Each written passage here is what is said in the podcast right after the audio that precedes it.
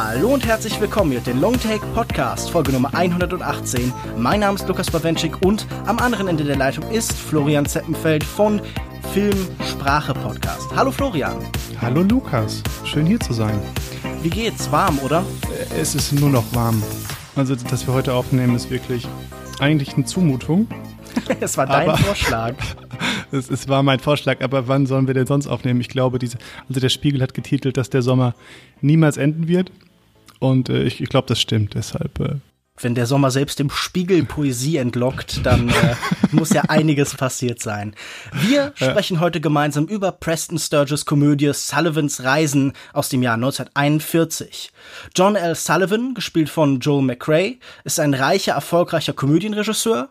Er träumt aber davon, sozialkritische Filme über Armut und das Leiden der Arbeiterklasse zu drehen. Er muss sich jedoch von seinen Produzenten erklären lassen, er wisse doch gar nichts von diesem Thema. Kurzerhand verkleidet er sich als Obdachloser und sucht auf den Straßen von Amerika die authentische Erfahrung eines mittellosen Lebens. Dabei trifft er auf eine gescheiterte Schauspielerin, gespielt von Veronica Lake, die sich ihm anschließt. Ihre Reise gerät zur chaotischen Odyssee, voll von überraschenden Wendungen. Florian, Sturges Film ist geprägt von einer sehr starken Selbstreflexion. Mit seiner Komödie will er auch große Fragen angehen, aus dem Leben von der Straße erzählen, genau wie seine Hauptfigur. Also die Probleme, die der fiktive Regisseur hat, sind ja auch die des Tatsächlichen.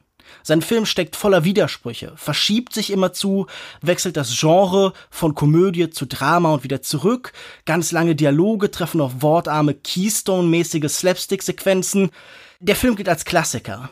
Glaubst du, das liegt daran, dass da diese Widersprüche sind oder dass Preston Sturges jemand ist, der damit so mühelos umzugehen weiß und der sie, obwohl da eigentlich widersprüchliche Elemente sind, miteinander verbinden kann. Was findest du ist präziser getroffen? Ich weiß nicht, ob er diese Widersprüche, die er aufmacht, unbedingt verbinden möchte oder es darauf anlegt.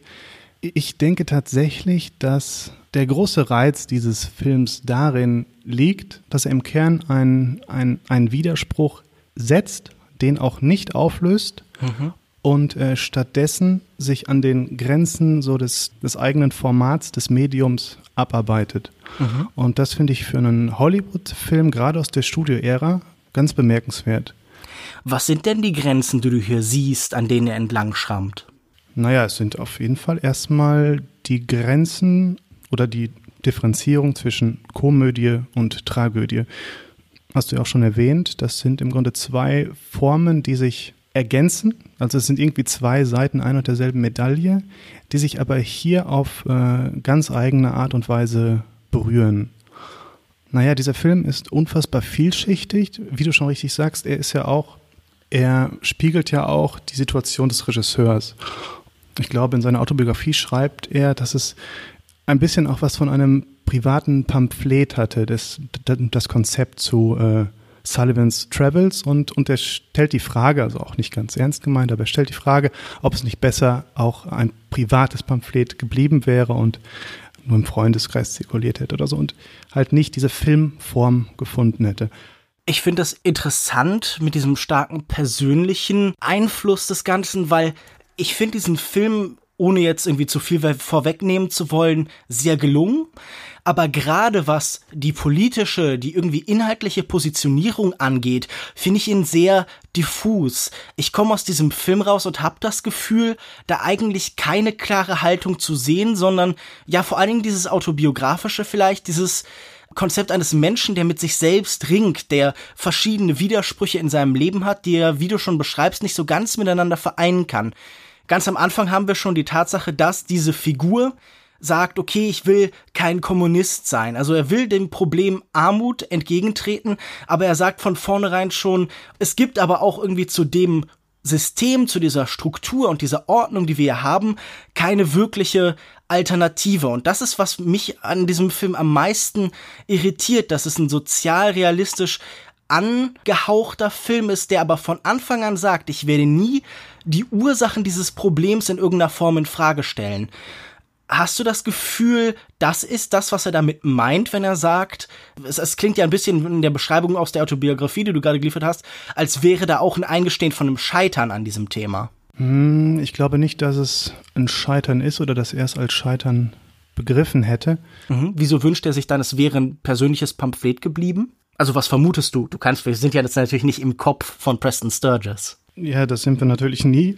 Wir wissen halt nicht, was der Künstler wollte, beziehungsweise es ist auch irrelevant für das, was da vor uns liegt als Werk. Mhm. Aber es wäre in dem Fall ja interessant, oder? Also es ist natürlich ein sehr amerikanischer Film. Es ist auch ein, in Anführungsstrichen, Industrieprodukt. Gleichwohl wurde natürlich Preston Sturges auch mit dem Vorwurf konfrontiert später, gerade in Bezug auf diesen Film, dass er eine etwas zynische Grundhaltung dem Ganzen über hat. Wie du schon nahegelegt hast, also der Gedanke, an der bestehenden Ordnung können wir ohnehin nichts ändern, also mhm. geben wir den Massen wenigstens was zu lachen. Das ist für viele, so wie es am Schluss ja heißt, das Einzige, was sie haben. Naja, mehr können wir nicht tun und wir können uns dann äh, beruhigt zurücklegen, mehr oder weniger. Ich glaube, wenn man den Film darauf reduziert, dann verfehlt man ihn grundsätzlich. Also die Gefahr besteht mhm. natürlich, ihn darauf zu reduzieren. Aber ich finde, dass der Film auch noch ganz andere Fragen stellt. Ich mag es immer für mich persönlich, ein Film, der mir gut gefallen hat und, und ich mag diesen Film wirklich. Ich liebe den mhm. Film, Film sehr, auf einen gewissen Grundgedanken zu bringen. Gerade hier bei diesem Film denke ich, dass er an uns die Frage zurückwirft, wer wir sind, wenn wir einen Film anschauen. Und er impliziert damit, dass man nie einfach nur einen Film guckt, sondern dass es immer noch andere Bezüge eine Rolle spielen. Also dieses reine Schauen gibt es nicht. Ja, das erinnert mich an dieses Zitat, das ich glaube Roger Ebert immer wieder äh, benutzt hat. A man sees a movie and he must recognize that he is that man. Also diese Doppelrolle von Zuschauer, aber auch halt jemand, der mit dieser Filmwelt interagiert. Und ich finde, das, was du beschreibst, ist in diesem Film ja auch recht deutlich angelegt, denn es gibt ja drei große Szenen, in denen Menschen ins Kino gehen und in denen uns dieses, diese Kinoerfahrung was über sie und ihr Leben erzählt. Das ist ja das, das, das Großartige, wie ich finde. Es gibt die Hollywood-Welt, es mhm. gibt die Welt der Armut, aber dann gibt es auch noch einen dritten Ort. Und dieser dritte Ort ist das Kino. Und das finde ich einen wunderschönen Gedanken, der diese beiden Welten zusammenbringt. Ja, könntest du das ausführen? Also, was ist denn diese Welt des Kinos? Also, du meinst, sie ist für ihn auch so ein bisschen was Egalitäres, ein Ort, an dem wir alle zusammen lachen und in dem wir unserer, in unserer Rezeption des Films gleich werden. Ist das das, was du in dem Film siehst? Weil das macht er für mich gewisserweise ja auch dezidiert nicht, denn in allen drei Sequenzen, in denen wir Filme sehen, die Einstiegssequenz, wo wir in Medias Res einsteigen in einen ja, so eine Actionsequenz und dann nachher die zwei Produzenten und äh, Sullivan eben beim Zuschauen sehen, dann eine spätere Sequenz, äh, wo er ins Kino geht und es ist die schlimmste Kinoerfahrung, die man sich vorstellen kann. Eine damit, die, die sicher auch viele gemacht haben. Leute essen Bonbons, Babys weinen, Popcorn wird geknabbert, das ist ganz schrecklich. Und am Ende halt diese Sequenz, wo er als Gefangener zusammen mit anderen Gefangenen einen Film sieht. Für mich unterscheiden sich dann doch diese drei Kinoerfahrungen ja sehr. Also ich wüsste jetzt nicht, ob es hier einen, einen einheitlichen Ort des Kinos gibt. Es gibt keinen einheitlichen Ort des Kinos und ich finde auch, so wie du es vorhin formuliert hast, das greift ein bisschen zu kurz. Er betreibt ja keine Gleichmacherei. Gerade diese letzte ganz berühmte Szene in der, in der Kirche, in dem Sumpf mit der, mit der schwarzen Gemeinde, wo, dann, äh, wo er dann mit seinen Mitgefangenen den, den Pluto-Film schaut. Da stimmt zwar alle zusammen in das gleiche Lachen ein, aber ich habe mich in der Szene immer gefragt, wo steht der Zuschauer gerade? Ich finde doch, dass er ein sehr abstraktes Verhältnis zu diesem Lachen bekommt. Ne? Also er geht dazu auf Distanz. Überhaupt ist das ein Film, bei dem ich nicht so oft wirklich lachen musste oder mitgelacht habe.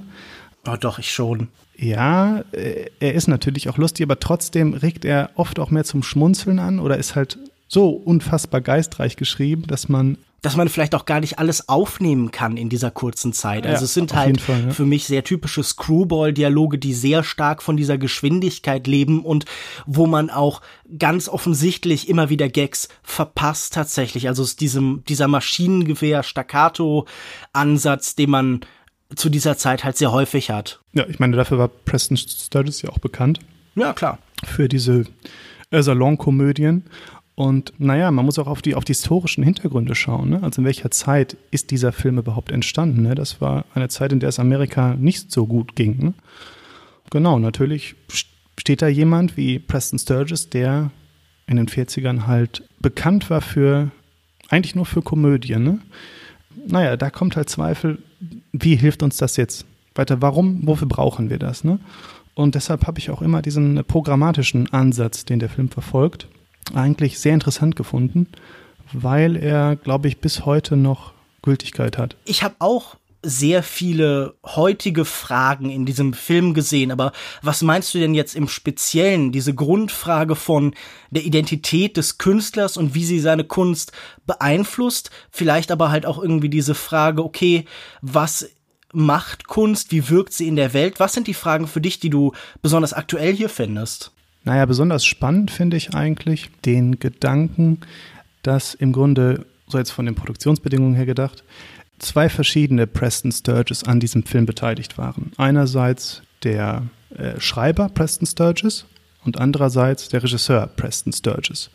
Äh, ich meine, wir sprechen hier auch von einer Zeit, in der das nicht üblich war, dass ein Autor sein eigenes Drehbuch verfilmen konnte. Ne? Also Preston Sturges ist ja auch äh, Vorbild geworden für Billy Wilder, Tarantino etc. Also das war, es war noch neu zu der Zeit und nicht üblich. Genau, und diesen Konflikt überträgt er ja auch ein bisschen auf den, was heißt ein bisschen, ziemlich stark sogar, auf äh, unseren Hauptdarsteller Sullivan, der ja auch als Regisseur im Grunde eine Erfahrung machen möchte, die ihm ein äh, Skript, also das geschriebene Wort, vorgibt.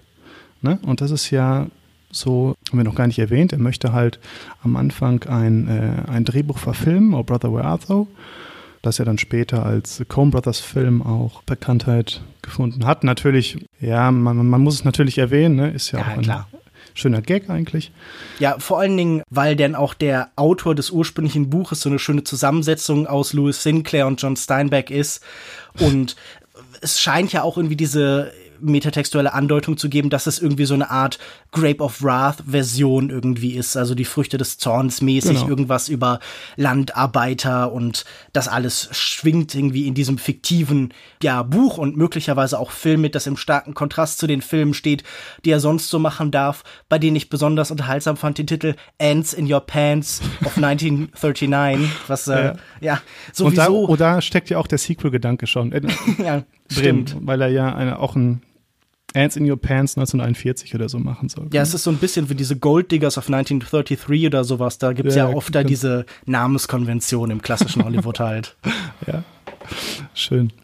Ich muss ja in Bezug auf diese Doppelfigur sagen, dass ich das immer so ein bisschen schwierig finde, denn hier diese Filme von Preston Sturges sind für mich relativ offensichtlich Filme, die vom Drehbuch getragen werden. Ich will auf keinen Fall das Filmische hier irgendwie unter Wert verkaufen oder dem irgendwie keine besonderen Qualitäten zusprechen, aber es lebt meiner Meinung nach stärker von den Dialogen als von den visuellen Einfällen. Es gibt ein paar nette visuelle Gags, es gibt ein paar interessante Ideen, wie zum Beispiel ein Zustand von Verwirrung, von körperlicher Angeschlagenheit dargestellt wird, aber es ist doch sehr stark auf dieser Dialogebene. Also es ist eine dieser Filme, bei dem es ein wenig weniger abwegig wäre als anderen, ihn als Hörspiel auszustrahlen, ohne das in irgendeiner Weise hier als Kritikpunkt anzubringen. Und hier im Film ist dann logischerweise auch vor allen Dingen die Erfahrung beim, ja, beim Drehbuchautor tatsächlich. Also wichtiger ist, was er erzählt, als wie er es erzählt. Und das ist ja irgendwie interessant, weil man das so ein bisschen übertragen kann, weil man sich ja auch fragen kann, okay, sollte es nicht egal sein, welche Erfahrungen ein Regisseur gemacht hat, wenn es vor allem darum geht, wie er Sachen visuell umsetzt und nicht, was er inhaltlich erlebt hat. Ich bin ja sowieso jemand, der oft so ein bisschen skeptisch ist bei diesem, so ein bisschen, diesem Hemingwayschen, wir müssen alle 30 Leute ermordet haben, damit wir den Tod verstehen können und wir müssen uns selber in die Pfanne gelegt haben, damit wir von einem brutzelnden Schnitzel halt erzählen können. Also ich gebe dir da vollkommen recht. Ich finde den Film an der Oberfläche sogar eher reizlos. Also er ist extrem konventionell erzählt. Und äh, ich meine, im selben Jahr ist Austin Welles mit Citizen Kane rausgekommen. Genau. Da ist das ja wohl äh, allein von der Inszenierung her, ne, von dem Werf ist das extrem weit entfernt. Ne? Aber du, du sagst selbst, du würdest es im Grunde nicht als Vorwurf verstehen, dass es eher vom Text her gedacht ist und weniger auf inszenatorischer Ebene überzeugt? In dem Moment, in dem dieser Film hier anfängt, Filmgeschichte zu reflektieren und auch so ein bisschen zurückzuverweisen, mhm. also in den Dialogen spricht man über existierende Regisseure, da verweist man auf, auf Capra und auf Lubitsch mhm. und man spricht auch über Keystone und äh, irgendwie Torten ins Gesicht und ich habe immer das Gefühl, er möchte Sullivan auch so ein bisschen durch die Welt dieser Filme, die sie bis jetzt gemacht haben, reisen lassen. Also wenn da diese fast cartoonhafte Verfolgungsjagd ist, wenn da ein Junge mit seinem Raketenauto, der Junge ist irgendwie 13 oder so herum, mhm. irrt, dann ist das eine extrem, naja, nicht eine surreale Situation, aber eine, die halt aus so einem alten Slapstick-Film ist. Und ich habe die ganze Zeit das Gefühl, Sullivan begibt sich selbst so ein bisschen in die Welt dieser Filme. Und dadurch ist es absolut legitim, sie visuell zu reproduzieren. Und überall da, wo ja vielleicht der Geisteszustand der Figur stärker in das Gezeigte hereinspielt, wo wir vielleicht so ein bisschen uns von der objektiven Perspektive lösen, da wird es dann ja auch visuell ein bisschen origineller. Sicher, du hast absolut recht, das ist natürlich bei weitem kein technisch innovativer Film wie, ja, natürlich der perfekte Vergleich Citizen Kane oder irgendwie zwei Jahre vorher Stagecoach oder so, die große Inspiration dafür. Mhm. Diese Bilder sind oft sehr flach, die sind oft sehr theaterhaft. Während dem Sehen fällt einem das, finde ich, nicht so besonders stark auf, weil er andere Reize hat, weil er genug eben mit seiner Erzählform überzeugen kann man fragt sich ja sowieso, wenn man klassisches Hollywood-Kino guckt, sehe ich das wegen dieser Sprache, wegen dieser Bildsprache nicht automatisch. Wir sehen das, weil wir halt eben so einen klaren Katalog von Kompetenz und, naja, du sagst ja schon selber, Fabrikqualität haben, aber von der wahrscheinlich höchsten Fabrikqualität, die das Kino jemals hervorgebracht hat, eine hohe Konsistenz einfach in der Qualität, eben verbunden mit den Punkten, wo jemand wie Sturgis halt, ich, ich mag das Bild, das äh, Mark Cousins in The mhm. Story of Film immer wieder benutzt von dieser, von dieser Glaskugel. Wir haben hier mit Sturgis sicher jemanden, der immer wieder an dieser Glaskugel so ein bisschen rumklöppelt und das finde ich eben ganz schön zu sehen dann tatsächlich. Also es ist halt dieses Standard und Variation. Dafür schauen wir wahrscheinlich zum erheblichen Teil auch klassisches Hollywood-Kino. Ja, natürlich. Und man muss hier natürlich auch sehen, dass es, ich meine, für mich sagt jeder gute Film auch immer was über so den Film oder das Kino als solches aus, ne? weil sich halt das Kino in Film ausdrückt. Ne? Das sind halt die, deren Produkte. Was ich aber ganz besonders mag, und es gibt ja einige, das sind Filme, in denen sich Hollywood, also die Traumfabrik, selbst thematisiert. Ein ganz schöner äh, inhaltlicher Moment ist ja auch, dass er eine unglaubliche Anstrengung äh, aufbringen muss, um überhaupt Hollywood zu verlassen. Ne? Also mhm. egal welchen Weg er geht, er hat ja verschiedene Versuche am, äh, am Anfang und landet dann bei den alten Frauen und äh, fährt, mit dem, fährt mit dem kleinen Jungen davon in dem Raketenauto, genau, aber er landet entweder in Hollywood Beverly Hills oder in, in Las Vegas halt. Ne? Also mhm. das ist halt überhaupt eine Welt, die, in der es für jemand Wohlhabenden wie Sullivan genauso schwierig ist, seine gesellschaftliche Schicht zu verlassen, wie für jemanden, der arm ist. Und ich glaube, diesen Unterschied arbeitet er bewusst ganz klar raus und er belässt es bei dieser Differenzierung. Er, ich meine, die große Leistung für mich ist, dass, dass man diesen Unterschied aushalten muss. Und das ist Sturges meiner Meinung nach genau darauf auch anlegt. Und für einen Hollywood-Film finde ich das äh, auch ganz ungewöhnlich, gerade zu der Zeit. Ich finde dieses Bild von der Stadt, die man nicht verlassen kann, ja schön. Also es ist so ein bisschen ja auch wieder vielleicht diese Blase Hollywood, aber halt vor allen Dingen auch diese Illusion, diese große Fassade, aus der man nicht ausbrechen kann, weil sie eben einem auch so viele Bequemlichkeiten bereitet. Mhm. Also wir sehen, Hollywood reist ja quasi mit ihm, sein Team, seine PR-Leute reisen ihn in diesem gewaltigen Wohnmobil hinterher und selbst mhm. wenn er irgendwo anders hinkommt, dann äh, kommt er eben in die andere Stadt der Illusionen, nämlich Las Vegas, wo irgendwie die Miniaturen von europäischen Schlössern stehen und so vielleicht augenlich auch so eine Stadt wie ein riesiges Filmset in irgendeiner mhm. Form. Ich musste auch so ein bisschen tatsächlich an so diese Geschichte über, äh, über Buddha oder damals halt noch äh, Siddhartha denken, der versucht, die Stadt zu verlassen und dann eben auf das Leid der Welt trifft. Und diese so klassische Erzählung, das ist hier gar nicht mehr möglich. Diese Stadt, die Hollywood ist, die ist dadurch, dass Hollywood so viel von den Gedanken der Menschen überall okkupiert, mhm. gar nicht mehr so rein an einen Ort gebunden, sondern diese Struktur, dieses System Hollywood, das ist sehr viel übergreifender und hat in irgendeiner Form die ganze Welt erobert. Wenn er äh, aus das Land verlassen hätte, er wäre wahrscheinlich immer noch auf bestimmte Vorstellungen und Klischees getroffen halt. Ja klar, es hat schon etwas, etwas Globales, ne, dem man einfach nicht hm. entkommen kann, weil es halt nicht mehr an einen Ort gebunden, sondern was geistige Qualität erreicht hat. Genau, aber umso interessanter finde ich, dass er genau diese eigentlich sehr spitzfindigen Analysen mhm. mit sehr konventionellem Erzählen auch verbindet. Und ich glaube, daraus ergeben sich dann auch diese absurden Momente. Denn also der Film hat ja eine ganz klare Dreiaktstruktur. Ne? Mhm. Also so der zweite setzt ungefähr da ein, wo er dann ähm, The Girl trifft, also die, äh, wer ist Veronica Lake, die ja keinen Namen hat.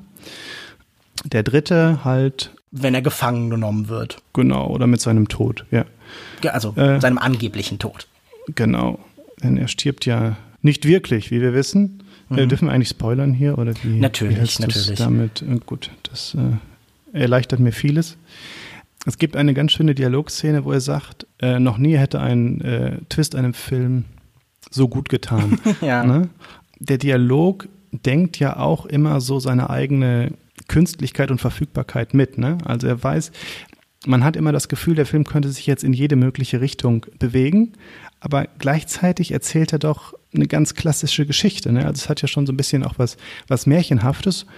Man denkt hier zum Beispiel an die Brüder Grimm mit ähm, von einem der Auszug das Fürchten zu lernen. Mhm. Oder natürlich an, ich glaube, das große Titelvorbild an Gulliver's Travels. Aber während Gulliver's Travels von, von Swift ja so endet, dass äh, Gulliver im Grunde, äh, naja, ein, Hass gegenüber dem Menschengeschlecht entwickelt und am Ende dürf, darf ihm dann nur noch seine Familie das Essen reichen durch die Tür, weil er einfach niemand mehr sehen kann, ist doch hier am Ende eine große Zuneigung und Zärtlichkeit zu den Menschen zu sehen. Wenn wir dieses schöne Paar haben, über das dann mh, die lachenden Gesichter der, nicht nur der Häftlinge, sondern auch, naja, verschiedenster Individuen gelegt werden. Jetzt mal eine Frage an dich. Hat dich dieses Ende denn überzeugt? Wir beginnen natürlich mit dieser sicher sehr kritisch zu sehenden Figur eines irgendwie verhätschelten Millionärs, Milliardärs vielleicht sogar. Ich weiß nicht, wie das eben Geld äh, dieser Zeit ist, wahrscheinlich eher nicht. Und er kennt die Welt nicht und wir sollen sicher so ein bisschen auch nicht über ihn lachen, aber der Film tut es. Er erlaubt sich dazu ein paar Gags, aber irgendwann gibt er das so ein bisschen auf. Er ist zu verliebt in dieses Paar, in ihre Schönheit und in das eben, was sie verkörpern und ist deshalb nicht so richtig in der Lage, darüber so richtig nachzudenken. Für mich ist das Ende ja, so, so ein bisschen schwierig und diese zentrale Botschaft, die über allem steht, dass halt eben das Lachen wichtig ist, das ist eine Antwort auf eine Frage, die der Film eigentlich gar nicht gestellt hat. Der Film beginnt eben mit dieser Frage, welche Perspektive als Künstler brauchen wir, welche Autobiografie, äh, also welche Biografie, welche Erfahrungen müssen wir gemacht haben und wie spielen die in das rein, was wir machen wollen. Also wie kann man zum Beispiel von Armut erzählen? Kann das Kino auch ein sozialrealistisches künstlerisches Instrument sein? Kann es vielleicht sogar irgendwie eine politische Dimension entwickeln? Und diese Antwort am Ende, ja, wir brauchen ein Lachen, das alle so ein bisschen von ihrem eigenen Leiden ablenkt, das finde ich, das ist eine ganz andere Antwort. Und ich finde zum Beispiel, auch diese Sequenz in der Kirche, die so im besonderen Maße für ihn ausschlaggebend ist, extrem ambivalent und aber in dieser Ambivalenz auch natürlich irgendwie faszinierend, weil es ist ja, wenn man sich das überlegt, eigentlich auch eine extrem bedrückende, düstere Situation. Gefangene werden in diese Kirche hineingeführt und das Kino, das, was er sein ganzes Leben gemacht hat, wird Teil von so einem großen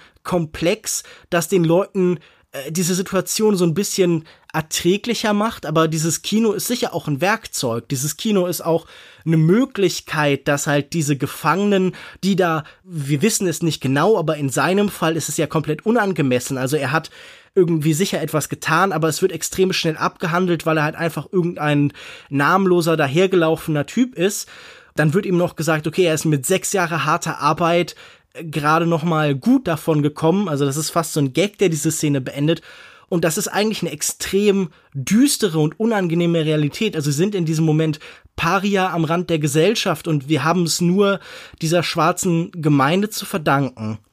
Was übrigens auch eine sehr interessante, ambivalente Gruppe und auch in Form dieses Priesters eine ambivalente Figur ist, weil ich mir nicht ganz sicher bin, dass jemand wie Preston Sturgis, der jetzt sicher, sagen wir es mal so, in der Beziehung zu anderen Ethnien nicht immer optimal in seiner Darstellung war und in der Art, wie er sich wohl öffentlich geäußert hat, für den das wohl auch in Teilen eine negative Figur sein muss. Und diese Idee, dass diese Menschen freundlich zu Gefangenen ist, soll uns ja auch äh, bis zum gewissen Grad äh, darstellen, welche moralischen Probleme in dieser Community irgendwie herrschen. Und das alles fügt sich damit für mich zusammen, dass es mir natürlich ein bisschen zu glücklich, ein bisschen zu rosig und auch ein bisschen zu simpel in seinen Antworten ist. Dass er Probleme hat mit der Repräsentation von Ethnien. Genau, das merkt man natürlich auch in der Szene an, bei dem, ähm, während der Verfolgungsjagd. Wenn der Koch dann am Ende in diesen weißen Pudding oder Teig gehüllt ist, was auch irgendwie was ganz Unangenehmes hat. Ja, so ein bisschen Minstrel-Show halt. Das schwingt da ja, natürlich mit. Genau. Ja, der Film tendiert dahin, oder er erweckt den Eindruck, sehr leichte und nicht sehr überzeugende Antworten zu geben, genau. Er weckt den Eindruck, wie ist es wirklich? Ja, gut, ich. Wenn es nur das wäre, ich glaube, dann würde ich nicht so oft zu dem Film zurückkehren. Aber tatsächlich habe ich mir die Frage auch schon, auch schon selbst gestellt, was denn diesen, was denn der spezifische Reiz trotzdem daran ist. Natürlich ist es, also wir sind uns ja daran einig, dass er visuell so okay ist. Genau, gehobener Durchschnitt. Genau, gehobener Durchschnitt. Aber sind es nur die, äh, die klugen Dialoge, der Witz also für mich ist ein äh, Reiz neben diesen wirklich großartigen Dialogen, die sich auch im Nachhinein, ich habe mir so ein paar Zitate dann noch angeschaut und dann auch noch mal so eine eigene Qualität entwickelt hat. Äh, für mich trägt diesen Film ganz klar ja das Schauspiel in seinem Mittelpunkt. Also Veronica Lake ist äh, großartig und irgendwie ist an so einem ganz faszinierenden Punkt zwischen, naja, so nicht einer Herablassung gegenüber anderen Menschen, aber so einer Vorsicht, einer komischen Distanz und einer Herausforderung. Also sie hat was Provokantes, Kokettes in allem Dingen, die sie tut und aber auch irgendwie was Melancholisches. Sie tritt an uns heran in einem Zeitpunkt, wo sie eigentlich gescheitert ist, wo alles schon vorbei war. Für sie, dieses Abenteuer Hollywood, sie wäre wahrscheinlich zurück. Äh, wir wissen nicht, wohin genau, glaube ich. Sie weiß, dass Chicago auf dem halben Weg ist, aber irgendwo halt ins ländliche Amerika zurückgekehrt. Und äh, sie hat schon zu diesem Zeitpunkt geglaubt, sie wird nie ein Star. Und ich finde, das ist irgendwie eine interessante Perspektive. Jemand, der sich seiner eigenen Schönheit und seinem eigenen Talent eigentlich bewusst ist und der aber auch ja, dieses sehr melancholische trägt, was sicher auch perfekt passt auf, so, um nochmal eine Biografie zu bemühen, das Leben von Veronica Lake, deren Karriere kurz danach endet, weil sie, also unter anderem, so liest man an vielen Stellen, als kompliziert galt. Also jemand, der irgendwie einen eigenen Kopf hat, der nicht einfach nur das Püppchen sein möchte, das hin und her geschoben wird, und man hat dann doch das Gefühl, dass das eine Rolle ist, mit der sie auch viel verbindet, in die sie auch etwas hineinspielen kann. Und Sullivan, gespielt von Joel McRae, den ich jetzt nicht aus besonders vielen Filmen kenne, wenn ich ehrlich bin, der spielt hier aber auch sehr schön. Er macht diese ganzen Verschiebungen vom Naiven zum Absurden und wieder zurück. Das macht er alles sehr gut. Und diese beiden Schauspielleistungen tragen den Film für mich auch sehr stark. Also ich finde, die sind ein äh, tolles Paar. Auf jeden Fall. Und sie sind natürlich auch ein Paar unter ganz besonderen Bedingungen. Am Anfang ist es ja Screwball at its best, kann man so sagen. Ne? Also so das Kennenlernen. Jeder spielt ja irgendwie eine Rolle. Ne? Also das ist ja auch ganz interessant. Ne? Am Anfang sehen wir ja, wie sich Sullivan dann, dann in Schale schmeißt, indem er wirklich äh, sich möglichst heruntergekommen kostümiert. Ne? Also diese beiden Butler finde ich als äh, so Sidekicks auch sicher ein bisschen äh, dick aufgetragen, sicher sehr stark Karikaturen, aber da sind wirklich tolle Dialoge. Also dieser erste Moment, wenn der Butler hereinkommt und irgendwie ihm erklärt, warum das alles furchtbar ist, was mhm. er macht und dann auch noch so wirklich pointierte Sätze sagt, wie irgendwie äh, die die die Armen kennen die Armut oder sowas. Also der auch so eine ganz eigene Poesie sofort für dieses Thema entwickelt. Das finde ich alles wirklich toll. Ja, ja, da merkt man, er hat wirklich ganz klare Grundsätze und kann das auch extrem eloquent. Dann, äh er liest eine Menge, wird gesagt. Ja, genau, genau. So ein bisschen als Vorwurf auch, ja, vielleicht liest er zu viel. ja, ja. Ja. Etwas, wo man in Hollywood immer skeptisch ist. Ja, auf jeden Fall. Genau, er bringt es ja auf den Punkt, dass, dass, dass die, die, die, die Armen kennen die Armut und man sollte sich möglichst weit davon entfernt halten, weil sie nicht, wie Theoretiker oder reiche Menschen sagen, ein Mangel an etwas bedeutet, sondern eher eine Krankheit ist. Also das ist auch wunderschön, wie so jede Figur im Grunde eine eigene Philosophie mitbringt. Ne? Und ja, und das ist ja wohl am ehesten die amerikanische. Also das ist ja alles sehr stark protestantisch, finde mhm. ich, geprägt. Also man merkt äh, diese besondere Form des amerikanischen Christentums, die überhaupt kein Problem mit dem Kapitalismus und dem Reichtum hat, die sehr offen ist sogar für diese Weltanschauung und einem erklärt, erwählt ist eigentlich immer der, der finanziell erfolgreich ist und es gibt nicht irgendwie sowas wie ein Urteil, man kommt nicht am Ende in Himmel oder Hölle, sondern das, was einem im Leben widerfährt, ist Ausdruck von der Beziehung zu Gott, die man aktuell hat. Ich finde, das schwingt hier perfekt mit. Auch dieser Gedanke von Armut als eine Krankheit. Das ist ja ein Thema, wie wir es heute in den USA eigentlich noch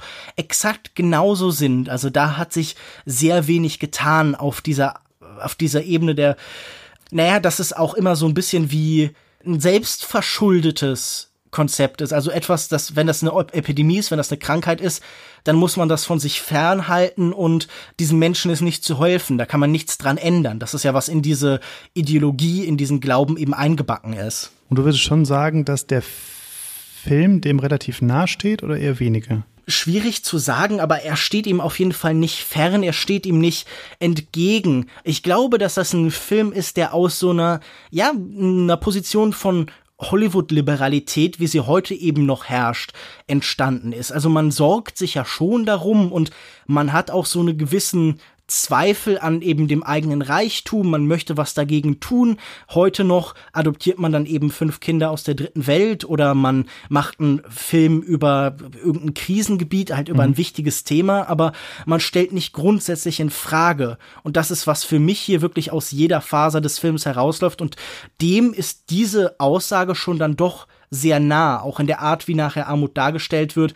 Wir haben hier so eine sehr klassische Haze Code Szene. Da mhm. wird der zu stark irgendwie ins Umverteilen geratene äh, Sullivan niedergeschlagen, ausgeraubt und wie das der Hell's Code verlangt wird, sein, sein äh, Verbrecher wird der Dieb, der ihm diese Sachen stiehlt, sofort hingerichtet. Äh, eine, äh, eine wirklich auch miserabel umgesetzte Szene, die halt auch so ideologisch halt so ein bisschen entlarvend ist, weil es halt zeigt, wie nah man hier am Zeitgeist ist. Genau wie dieser Satz gegen den Kommunismus, der am Anfang da stattfindet. Also, ach ja, ich möchte dem nicht zu viel widmen. Ich glaube, das ist nicht der Kern des Films, aber ich halte ihn für politisch, im besten Falle halt naiv. Naiv schon, aber ich finde, man sollte anerkennen, dass er diese beiden Möglichkeiten, wie man erzählen kann, einerseits als mehr oder weniger la polar, ne, als nur auf so im Sinne der Unterhaltung, ohne irgendwelchen politischen Ambitionen, im Grunde gleichberechtigt äh, so einem realistischen oder sozialrealistischen Erzählen gegenüberstellt. Also ich finde schon, dass sich der Film an dieser Differenz abarbeitet und dann am Ende eine Entscheidung trifft, was möchte ich sein, was kann ich sein und ich finde, wir haben es ja am Anfang angesprochen, dass da auch dann Preston Sturges persönlich durchklingt, ne, als Künstler, der sagt, es gibt halt beide Seiten, aber ich bediene die eine, weil das ist halt das, was ich kann. Ne?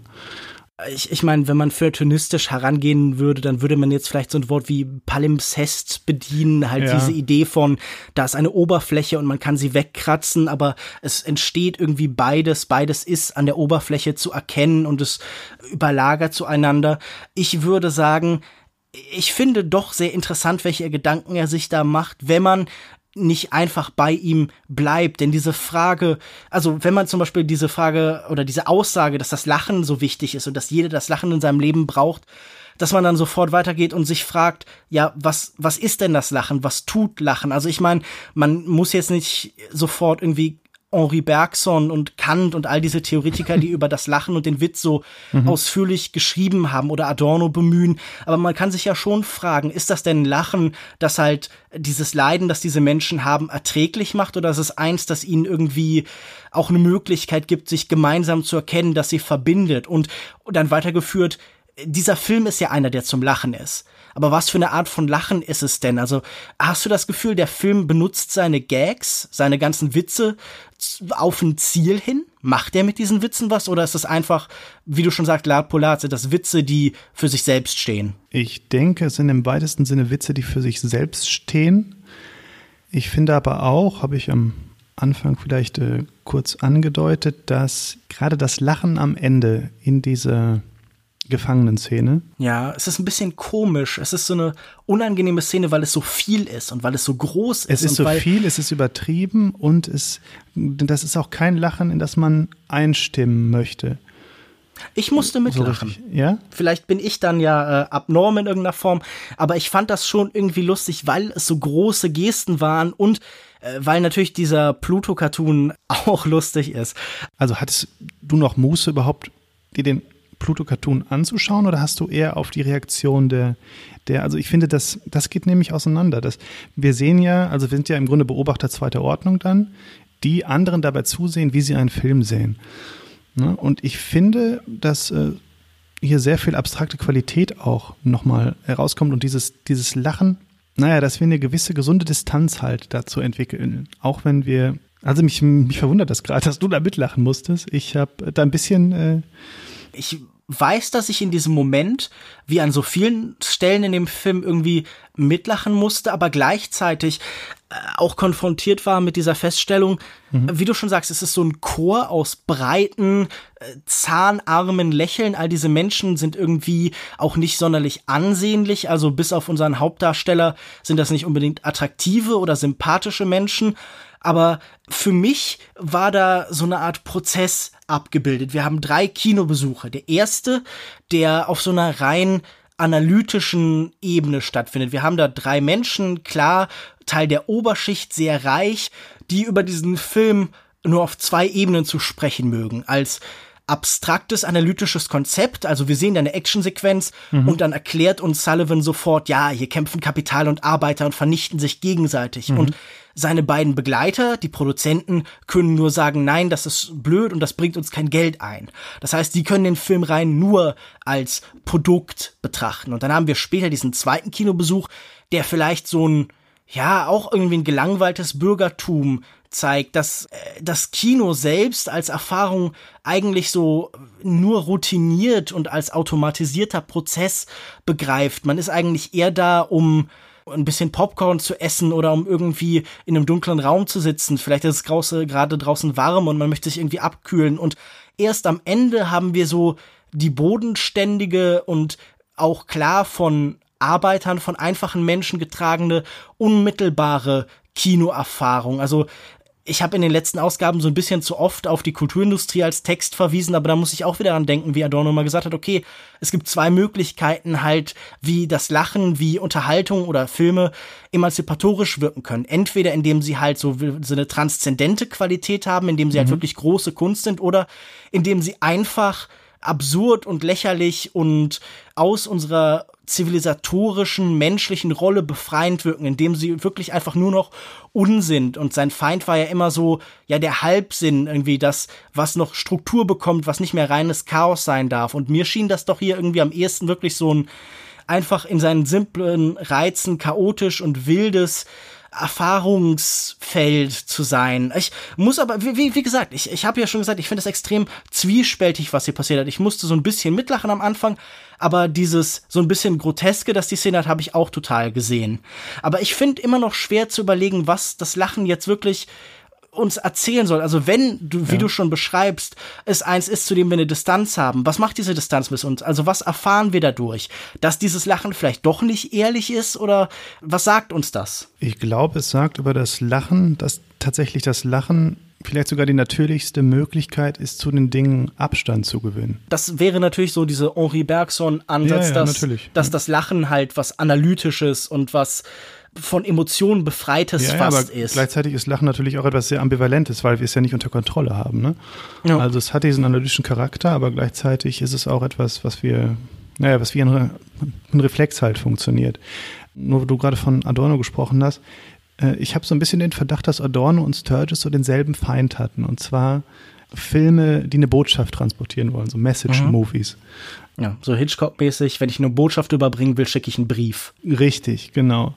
Und das ist ja wirklich eine Kategorie von Film, gegen die sich der Film Sullivans Reisen wirklich ganz klar positioniert. Ja, also wir haben diesen Begriff von educational, glaube ich, am ehesten. Den benutzt Sullivan mehrfach. Er möchte Filme machen, die educational sind. Genau, ja. So ein bisschen wie die, die äh, Capra auch in jener Zeit gemacht hat. Ich meine, mhm. der hat ja auch, glaube ich, viel für die US Army dann äh, Lehrfilme gemacht und äh, ja. äh, genau, wie es in Deutschland so aussieht, etc. Ne? Also ich habe die Titel jetzt nicht parat, genau. Woran machst du das fest, dass da eine Feindschaft ist? Also ich verstehe, was du meinst. In diesem Film wird der als Thema aufgegriffen, der Film, mhm. der belehren möchte. Auch so eine Idee, die heute eine ist, der wir sehr skeptisch gegenüberstehen. In dem Moment, in dem ein, ein Regisseur sich als Lehrmeister aufspielt, wittern wir da immer so was anti-aufklärerisches, wittern wir da was bevormundendes. Äh, wo siehst du, dass das hier kritisiert wird? Ich habe nicht den Eindruck, dass dieser Film selbst aufklären möchte. Mhm. Am Ende sagt Sullivan ja, ich habe, also ich muss weiter Komödien machen, weil ich, weil ich jetzt glücklich bin und weil ich nicht genug gelitten habe. Und weil ich nicht, nee, weil ich nicht genug gelitten habe, kann ich keine Tragödien mehr machen und somit halt auch nicht äh, den besagten Film. Ja, wie ich schon sagte, ich finde, dass Sturgis hier ganz klar ausdifferenziert zwischen den beiden äh, althergebrachten Gattungen Tragödie, Komödie. Hm. Und gleichzeitig in dem Film mit relativ konventionellen Mitteln trotzdem eine gewisse Brüchigkeit oder, wie du schon sagtest, Verschiebungen und, und Übergänge entstehen lässt, wo eigentlich gar keine sein dürften. Naja, das finde ich halt so unfassbar spannend an diesem Film.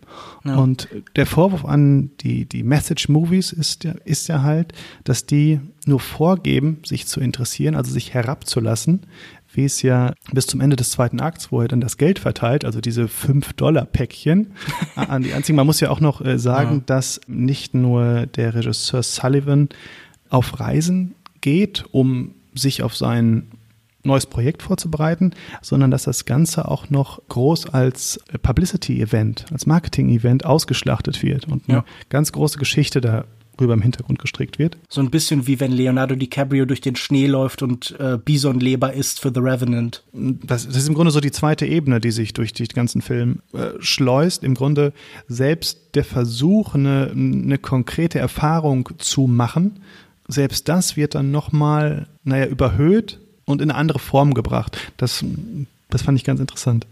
Das stellt ja auch die Frage, inwiefern überhaupt Erfahrung möglich ist als Individuen oder wie sehr wir schon immer von, von, von Konzepten, von Mechanismen, von, äh, äh, von Vorteilen und Interpretationen umgeben sind. Das sind sicher zwei Aspekte, die ich auch wieder extrem modern finde. Zum einen diesen Gedanken, die Sehnsucht nach einer anderen Erfahrung. Also wenn wir uns heute angucken, dann geht es ja sehr stark um die Erfahrung, die aus dem konventionellen herausbricht. Die Leute machen den Backpack-Urlaub durch die Welt, um etwas von der Welt zu sehen, um nicht der naive, blauäugige Schüler, Gymnasiast, später Student zu sein, sondern auf eine authentische Erfahrung verweisen zu können.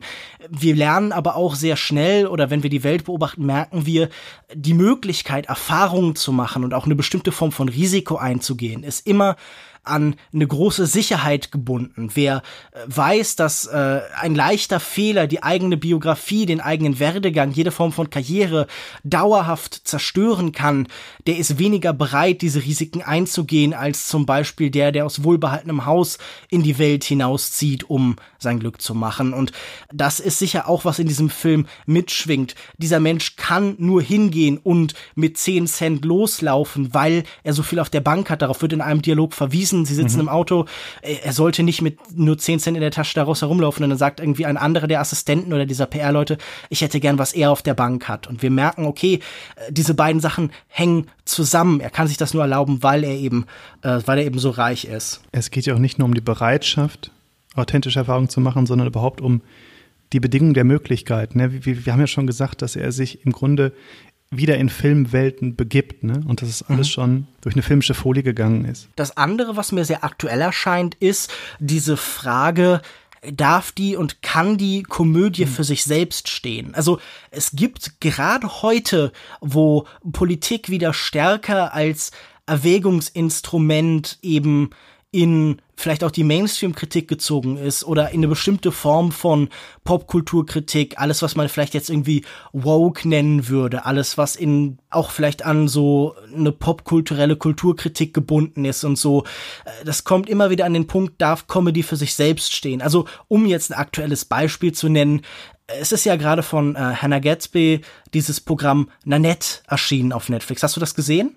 Äh, nein. Okay, äh, es geht auf jeden Fall grundsätzlich darum, hier ist ein Stand-up-Programm, das irgendwann aufhört, witzig zu sein und das mehr so eine Art TED-Talk war, das versucht, die mhm. Form mhm. der Komödie so ein bisschen zu dekonstruieren und zu sagen, wie wir Witze erzählen, ist auch eine Art, bestimmte bestehende Strukturen zu festigen. Deshalb gibt es hier jetzt keine Witze mehr. Und es gibt immer wieder Geschichten und Filme, nicht nur heute, aber auch schon so in den letzten Jahren, die sehr stark von diesem Gedanken getrieben sind, es kommt ein Punkt, wo Komödie nicht mehr genug ist. Jetzt brauchen wir Pathos, jetzt brauchen wir Gravität.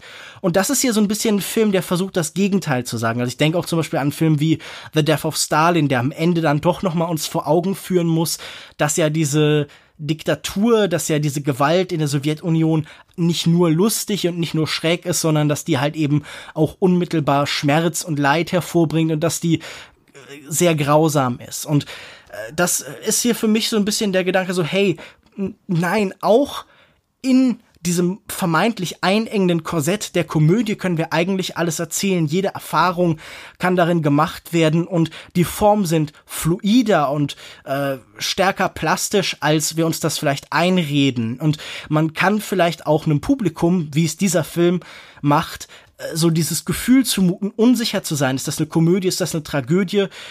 Das ist natürlich, wenn man das einfach so lesen möchte, sicher auch ein Appell für, ja, für den Mittelweg, für den, den, den Austausch zwischen Komödie und Tragödie, das Tragikomische als äh, Form zu suchen und auch bereit zu sein, das mit all seinen Widersprüchen stehen zu lassen. Das war ja meine Ursprungsfrage und ich glaube, dass diese Aporie halt auch ein wichtiges Ziel des Films ist. Ja, klar, es einfach so stehen zu lassen.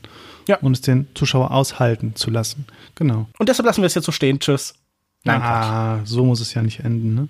Genau, aber, da, aber das ist doch irgendwie, naja, ist das nicht das auch, was, was, was Kunst ausmachen kann? Das ist, äh, dass man Widersprüche produziert und die sinnlich wahrnehmbar werden lässt. Also ich finde das ja ganz, ganz, ganz großartig. Und dass man nicht immer weiß, was man da genau vor sich hat, aber trotzdem, dass die die Tragödienteile, äh, die, die, die, die, die ernsten Teile und die lustigen Teile, die bleiben ja als disparate Elemente stehen. Ne? Mhm. Der Film endet nicht so und führt das Ganze irgendwie dialektisch zusammen, sondern das ist immer äh, so ein gegenseitiges sich befruchten, mhm. denke ich. Und äh, ja, vielleicht kann man es so stehen lassen. Ich will natürlich nicht das letzte Wort haben. ja, der, der Podcast hier endet ja auch nicht so plötzlich in der Regel. Wir haben ja auch noch so Sachen wie eine Abmoderation.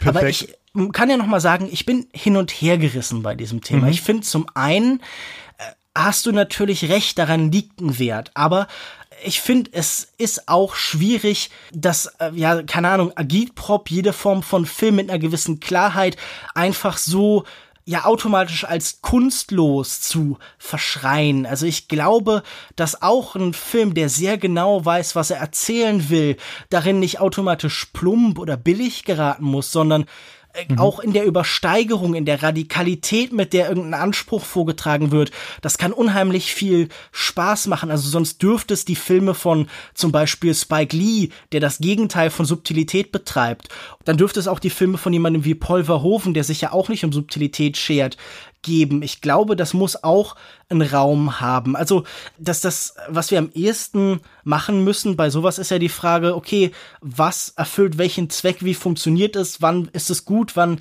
misslingt es. Bei diesem Film, nochmal, äh, um nochmal darauf zurückzukommen, ich mag ihn, mhm. ich mag, was er offen lässt an vielen Stellen. Ich finde ihn aber auch ein bisschen feige in der Art, wie er Fragen aufwirft und sich ihnen eigentlich nicht stellen will. Das mag jetzt nicht die Frage nach Humor und Realismus oder irgendwie sozialer Frage irgendwie betreffen, aber die Art, wie er hingeht und einen klar politischen Sachgegenstand anspricht und ihn dann so ein bisschen aufgibt entlang des Weges, weil er darauf keine Antworten hat, sondern weil er immer halt nur einen neuen Lacher gibt. Das scheint mir auch so ein bisschen man kann sich hinter dem Lacher auch verstecken. Wenn jemand einem eine ernste Frage stellt und man antwortet mit einem Gag, dann ist das sicher gut, dann kann das auch diese Situation abschließen, aber dann ist das auch ein Eingeständnis dafür, dass man nicht so richtig eine Antwort hat. Das will ich jetzt jemandem wie Preston Sturges nicht vorwerfen. Ich finde diesen Film sehr gut, aber da ist auch noch ein, ein, Widerspruch, den er für mich nicht auflöst, der mir irgendwie eher so ein Produkt von, nein, ich will nicht Feigheit sagen, aber von der Inkonsequenz zu sein scheint, nämlich diese Idee, Warum ist dieser Film beliebt?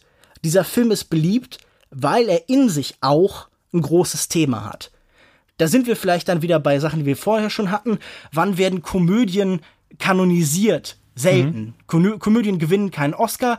Dieser Film hier ist in den Top 100 der Amer des American Film Institutes und ich glaube, das ist ja vor allen Dingen, weil er mit der Armut so ein großes Thema hat. Aber am Ende geht er hin und sagt, wir können das eigentlich nicht beantworten und nur das Lachen ist wichtig. Ist das nicht widersprüchlich, wenn der Erfolg oder der Status des Films vor allem darauf basiert, dass er eben dieses große Thema in sich trägt, dass er, wenn man unfair sein möchte, diese Bedeutung simuliert? Das finde ich aber weit gegriffen dass er die Bedeutung simuliert. Ich finde, wir beißen uns zu sehr an diesen, also wir, wir, wir stören uns zu sehr an dieser, an dieser Widersprüchlichkeit. Ich finde, diese hm. Widersprüchlichkeit ist etwas, was er, für das der Film selbst eine Funktion findet. Also, dass er ja selbst auf, noch auf einer anderen Ebene behandelt. Und das ist halt, indem er sich Gedanken über die Grenzen des Mediums macht. Ich meine, der Film fängt ja zum Beispiel auch mit, mit seinem, mit einem Filmende an. Mhm. Ne? Und, und genau das zieht sich ja durch. Es geht darum, um das, um das Entkommen aus dieser Filmwelt. Es geht um trotzdem die ganze Zeit darum, dass man filmische Mittel für diese Reise nutzbar macht. Es geht um die Frage, ähm, ganz verzweifelt sogar natürlich, ähm, mit Augenzwinkern, aber verzweifelt um die Frage, äh, wie komme ich endlich in Schwierigkeiten? Aber wenn es um die Flucht aus der Filmwelt oder wie du jetzt gerade am Ende gesagt hast, aus diesem Genre geht, ist dann diese, diese Rückbesinnung auf das Lachen, dieses universell Menschelnde, ist das dann nicht eine Rückkehr in die Logik der Filmwelt? Ist das nicht ich weiß nicht, ob ich das wirklich glaube, aber wenn man es kritisch formulieren möchte, ist es da nicht eine Unterwerfung gegenüber dieser Filmlogik? Dieser Film macht ja ohnehin viele Sachen, die dann doch wieder sehr stark in das Muster dieser Zeit packen, ja, passen. Also ja. diese Drei-Akt-Struktur oder wie ich schon gesagt habe, diese Szene, die nur nach dieser Logik funktioniert, weil sie eben nach dem Haze Code den Verbrecher bestrafen muss. Ja, aber er geht doch, er geht doch sehr spannende Bahnen mit, äh, ab mit sehr konventionellen Mitteln. Mhm. Also genau diese, diese Reibung ist doch das, was den Film so besonders macht. Natürlich endet er dann auf dem Lachen und auf dieser recht äh, simplen, äh, äh, auf diesem Fazit, ja, das Lachen verbindet uns alle etc. Ne? Aber auf der Idee von Katharsis auch irgendwie. Katar, ja, okay, aber das, das, das kann man dem Film doch nicht vorwerfen. Ich meine, Katharsis ist doch So. Na gut, man kann Katharsis ja irgendwie auch kritisch hinterfragen. Man kann sagen, okay, jetzt fühlen wir uns in irgendeiner Form gereinigt und befreit und jetzt sind wir wieder bereit, vielleicht zurückzukehren in das, was der Film zuerst noch problematisieren wollte. Aber ich habe das Gefühl, wir drehen uns so ein bisschen im Kreis. Kann das sein? Und deshalb würde ich sagen, wenn wir die ganze Zeit gerade davon sprechen, man muss die Widersprüche auch stehen lassen können, man muss mit der Aporie leben, dann lass uns doch auch podcastmäßig dabei verbleiben, dass wir keine eindeutige Antwort auf diese Sorgen oder diese Probleme, die ich vielleicht mit dem Film, den ich trotzdem sehr, sehr unterhaltsam fand, habe und dass äh, vielleicht da auch die Antworten fehlen, dass es vielleicht auch gar keine gibt? Oder hättest du irgendwie, wenn du in einem Satz das nochmal zusammenfassen müsstest für dich, was wäre denn die Antwort, die du hier findest? Oder was, wenn du jetzt zusammenfassen müsstest, was du da mit rausnimmst, was wäre denn das denn? Das wäre wahrscheinlich, dass man den Film einfach mal Film sein lassen kann, mhm. wenn es sich um einen so unterhaltsamen Film wie Sullivan's Travels handelt. Und ja. dann ist es auch schön, wenn man am Ende in einer Filmwelt oder in eine Filmlogik wieder zurückkehrt, wenn man vorher so tief eingestiegen ist in Mechanismen wie Film, wie Genre, wie das Starsystem funktioniert. Und ich finde nicht, dass hier sowas wie Armut etc. instrumentalisiert wurde, sondern dass tatsächlich Sturges unter den gegebenen Bedingungen der Zeit, des Studiosystems versucht hat, eine gesunde Repräsentation von äh, sozialen Missständen unterzubringen, wenngleich es natürlich äh, am Ende doch in den Konventionen der, der Zeit auch erzählt wurde. Ich wäre da bei dir. Ich glaube, man kann das dem Film nicht ganz vorwerfen. Natürlich muss man auch irgendwie beachten, unter welchen Bedingungen er produziert worden ist. Und mir macht es tatsächlich sehr viel Spaß, über diesen Film nachzudenken. Diese Schubladen, die er aufmacht, diese Pfade, die er aufzeigt, die sind faszinierend. Und wenn er dabei auch noch auf so klassische Weise unterhaltsam ist. Also ich möchte jetzt auch hier nicht als der große Kritiker dieses Films auftreten, denn dafür fand ich ihn einfach zu wundervoll und zu, zu spaßig und zu experimentierfreudig in der Art, wie eben diese Geschichte sich entwickelt und welche Entwicklungen sie nimmt. Also, wenn ich hier irgendein Fazit finden muss, dann auch nur, dass ich diesen Film unbedingt weiterempfohlen sehen möchte und dass ich auch nur sagen kann, diesen Status als Klassiker, diesen Status als, als Kanonobjekt, wie auch immer man dazu steht, den kann ich 100% nachvollziehen und jeder, der ihn noch nicht gesehen hat, so wie ich das vor dieser Sendung gemacht habe, sollte ihn sich unbedingt anschauen. Ja, das kann ich auch nur unterstreichen. Wunderbar. Wenn ihr da draußen das genauso seht wie wir oder komplett anders, wenn ihr vielleicht eine eigene Antwort auf die Frage habt, was dieser Film am Ende lässt, was diese Aporie bedeutet, wie dieses Lachen funktioniert und äh, vielleicht, wenn ihr eine Haltung habt, dann könnt ihr uns das gerne mitteilen. Wir sind zum Beispiel zu finden auf Twitter unter longtake.de, auf äh, Facebook de slash longtakepodcast und man hört diesen Podcast auf soundcloud.com slash longtakepodcast. Man kann uns auf all diesen Kanälen anschreiben, man kann uns sagen, was man gut und was man schlecht fand. Wir freuen uns über Feedback, wir freuen uns natürlich auch über Rezensionen auf iTunes oder Apple Music oder auch auf Facebook. Ich habe gesehen, da kann man äh, Podcasts oder Gruppen oder was auch immer wir da genau betreiben, Seiten auch bewerten. Wir freuen uns über alles, was uns hilft, besser sichtbar zu werden. Dann muss ich noch sagen, Florian, vielen Dank, dass du dir die Zeit genommen hast. Ich fand das Gespräch sehr interessant. Ich fand es auch sehr interessant und äh, herzlichen Dank, dass ich mal Gast sein durfte. Gerne wieder. Vielleicht finden wir auch noch mal einen Film, über den wir reden können. Du bist jederzeit willkommen. Bis dahin, wo findet man dich denn im Internet? Mich findet man vor allem äh, unter Filmsprache Cast auf Facebook, Twitter äh, und auf Soundcloud natürlich. Schaut doch mal rein, wenn ihr Lust habt. Ich muss dazu sagen, wir haben lange nichts mehr produziert. Das Projekt ist ein bisschen eingeschlafen, aber äh, ich habe heute wieder große Lust bekommen, es in naher Zukunft wieder aufzuleben. Und äh, ja, Lukas, du bist auch ganz herzlich äh, eingeladen. Gern jederzeit. Wir finden bestimmt noch einen Film, davon gibt es ja genug. ich habe gehört, da gibt es ein paar mehr. Ja. Da äh, Muss wird man erstmal nicht auf an Material. schauen. Ja, ja. Mich findet ihr auf Twitter unter @kinomensch auf kinomensch.wordpress.com. Der Blog ist aktuell äh, aus, aber er wird bestimmt irgendwann wieder demnächst an den Start gehen. Und äh, außerdem schreibe ich regelmäßig für Kinozeit und für den Filmdienst. Da dürftet ihr zum Beispiel, wenn dieser Podcast ja online ist, schon einen längeren Text über die Beziehung zwischen Autokrat und Regisseur finden, der meiner Meinung nach äh, lesenswert ist, aber ich bin da befangen. Ich habe ihn geschrieben. Vielleicht verlinke ich den hier irgendwo in den Show Notes. Und bis dahin bleibt mir eigentlich nur noch zu sagen Tschüss und bis zum nächsten Mal. Ciao. Ciao.